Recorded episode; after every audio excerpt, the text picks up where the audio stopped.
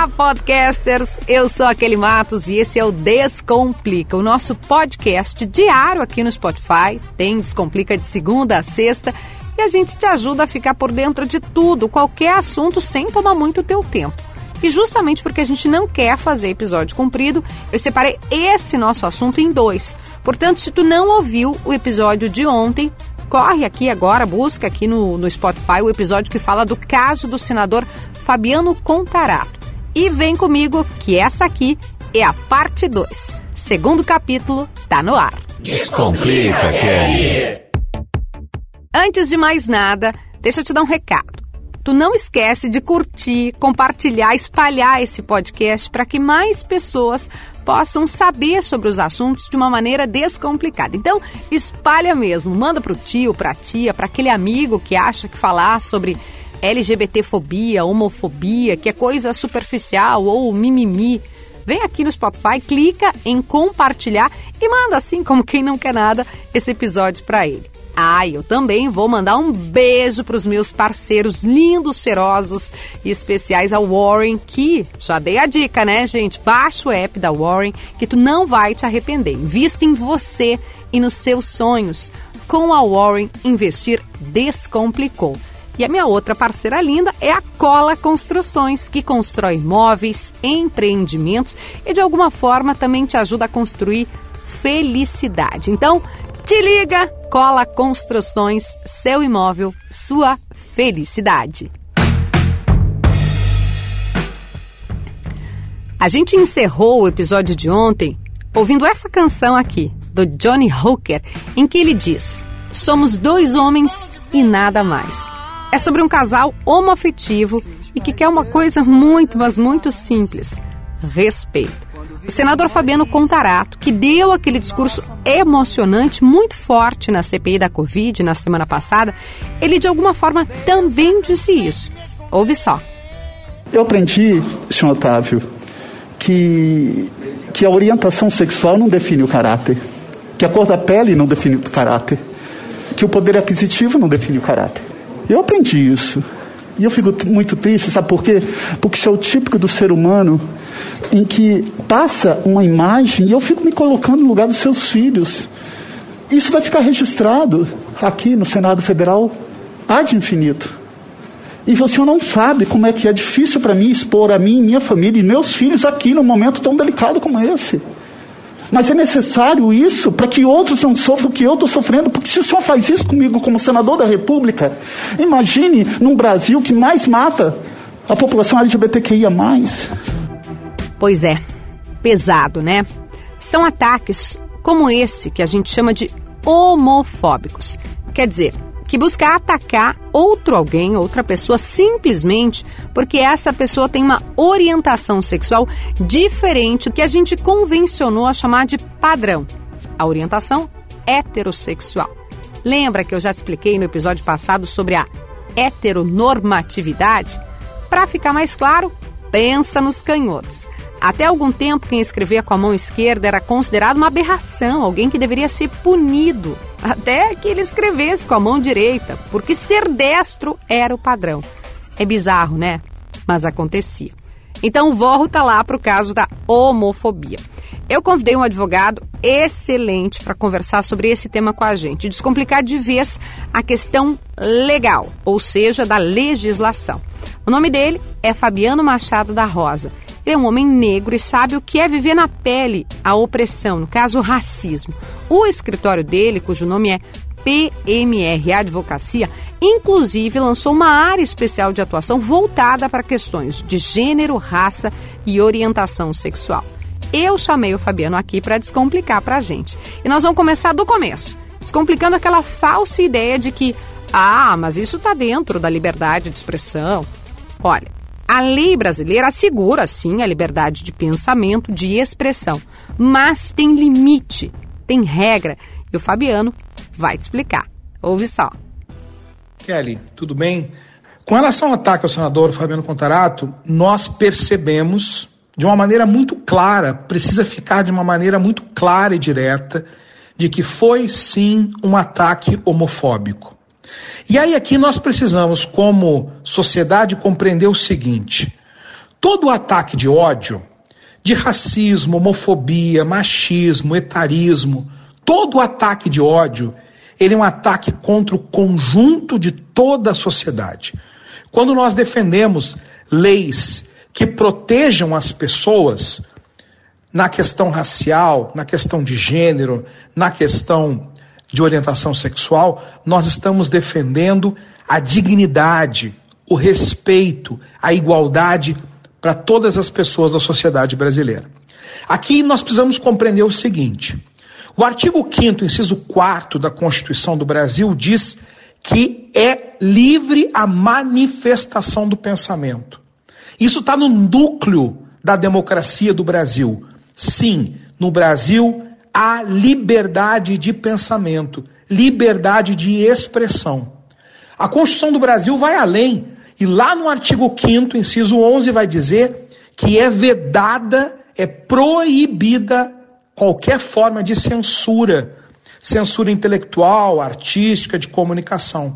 E mais ainda, no artigo 220, a Constituição do Brasil vai nos dizer que é proibida a censura de natureza política, ideológica e artística. E aí aqui nós precisamos compreender o seguinte: a liberdade de expressão ela é sagrada no Brasil, mas ela tem limites, sim.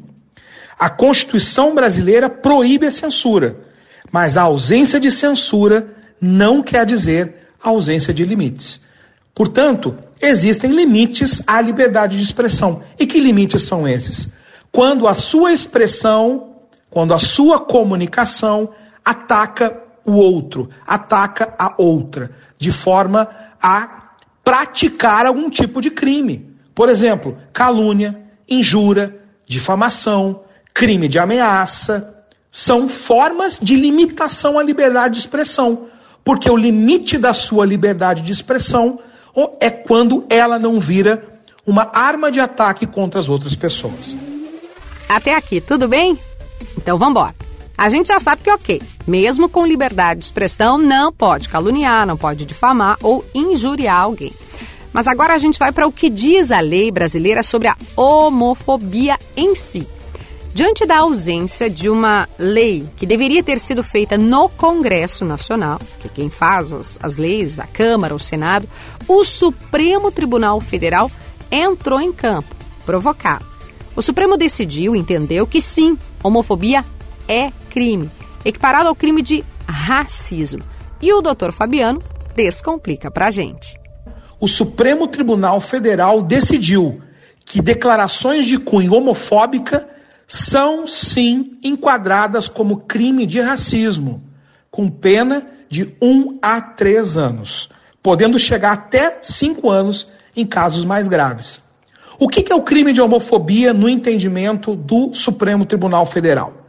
Quando há a prática, a indução ou a incitação da discriminação ou do preconceito, em razão da orientação sexual.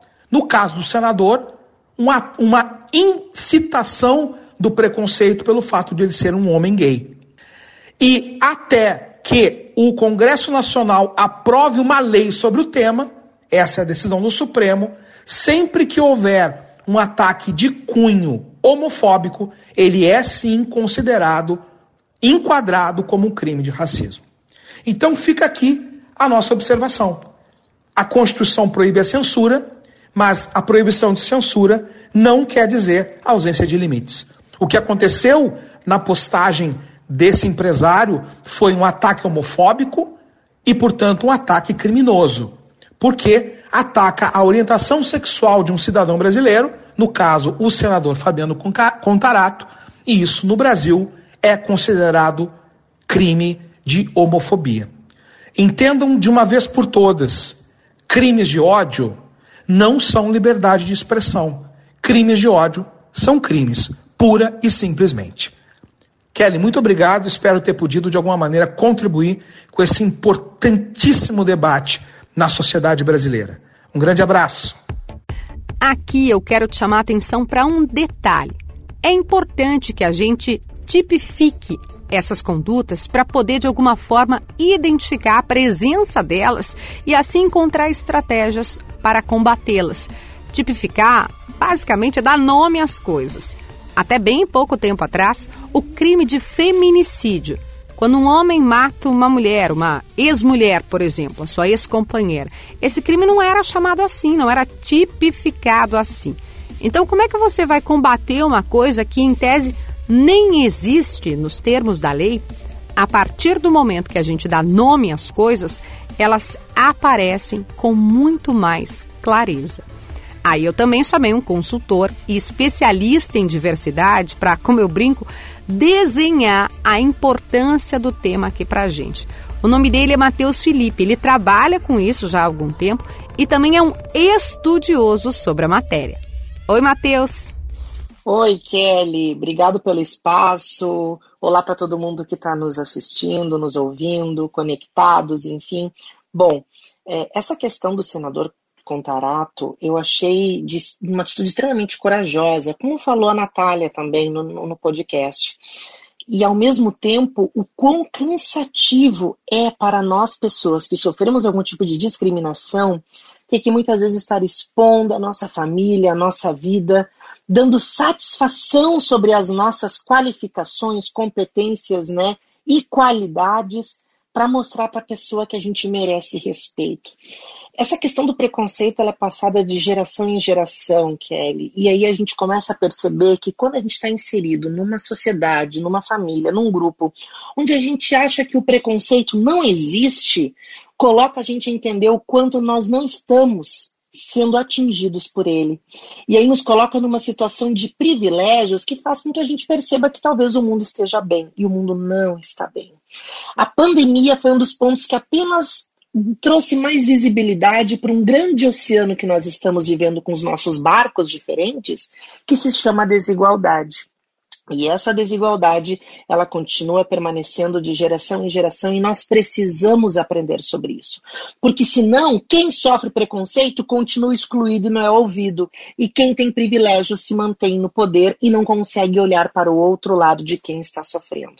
Eu concordo muito com o que o senador Contarato trouxe na questão de não conseguir entender quando uma pessoa, principalmente na fase adulta e dotada dos seus saberes, toma atitudes tão preconceituosas como foi daquele depoente na CPI.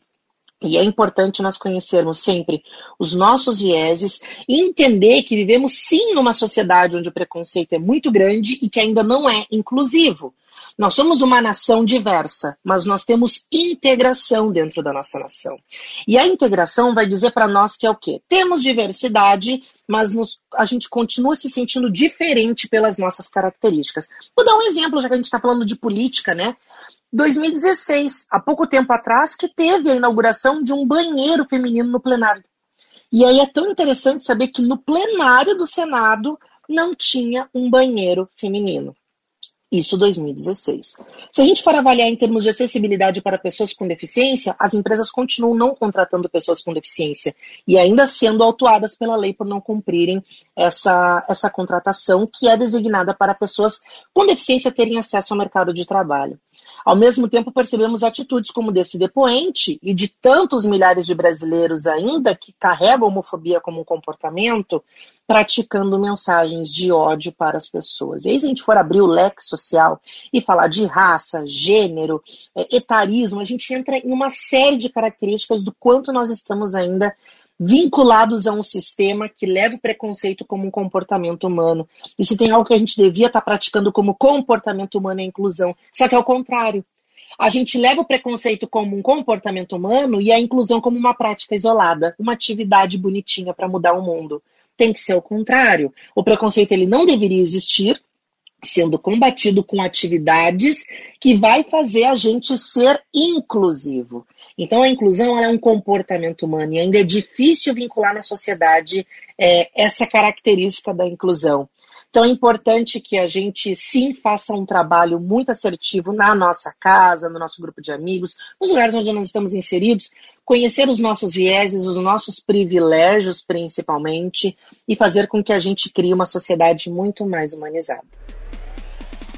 Ouvimos bastante, falamos bastante, mas esse tema não se esgota aqui. Essa é apenas uma parte de uma questão que precisa ser falada, discutida e, acima de tudo, respeitada.